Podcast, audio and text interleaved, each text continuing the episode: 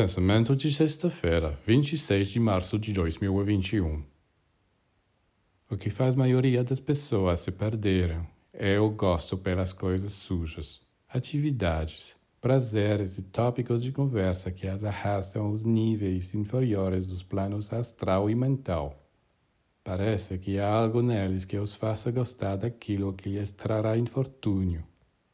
E eles continuam sabendo que isso será a ruína você dirá que é impossível mudar seus gostos. É verdade.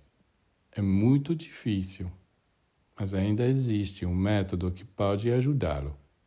Em vez de lutar diretamente contra seus gostos por atividades que o degradam, tente encontrar uma maneira de despertar em você o amor pela luz, por um ideal elevado que o elevará, o enriquecerá, o embelezará.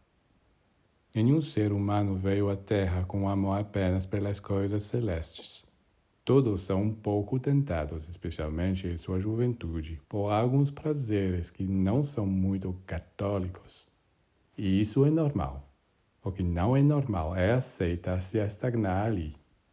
Para um iniciado, o grau de evolução de um ser é medido por sua capacidade de elevar suas aspirações de projetar seus desejos sempre mais longe, sempre mais alto.